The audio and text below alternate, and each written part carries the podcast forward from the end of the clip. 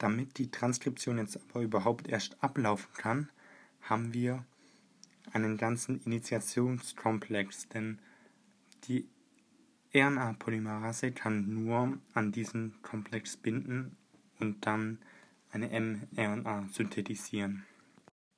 In unserem Initiationskomplex haben wir natürlich wieder unsere Promotorregion.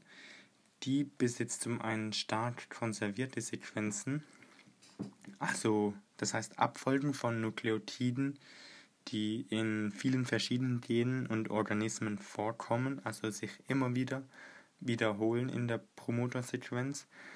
Das sind zum Beispiel die Shine-Dalgano-Sequenz und auch die COSAC-Sequenz, die als Startzeichen gelten, sowohl aber auch ähm, die Tata-Box, die in Eukaryoten immer wieder vorkommt.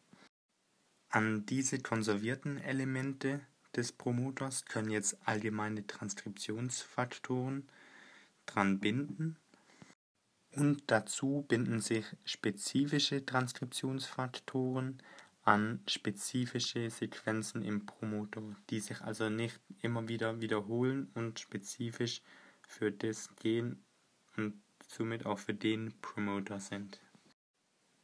Dann haben wir Enhancer und Silencer.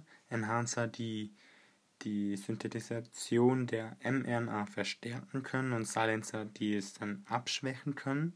Wenn wir jetzt den Fall anschauen von einem Enhancer, dann können an den Aktivatoren binden, die dann eben sozusagen aktivieren. Als viertes kommt dann ein Mediator, der bindet dann nämlich an die Aktivatoren des Enhancers, plus dazu auch an die Transkriptionsfaktoren am Promoter.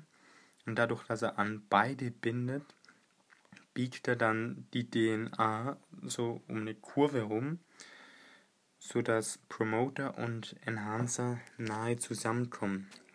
In dem fünften Schritt bindet dann nämlich die RNA-Polymerase 2 an diesen gesamten Komplex und beginnt mit der Transkription. Thank you.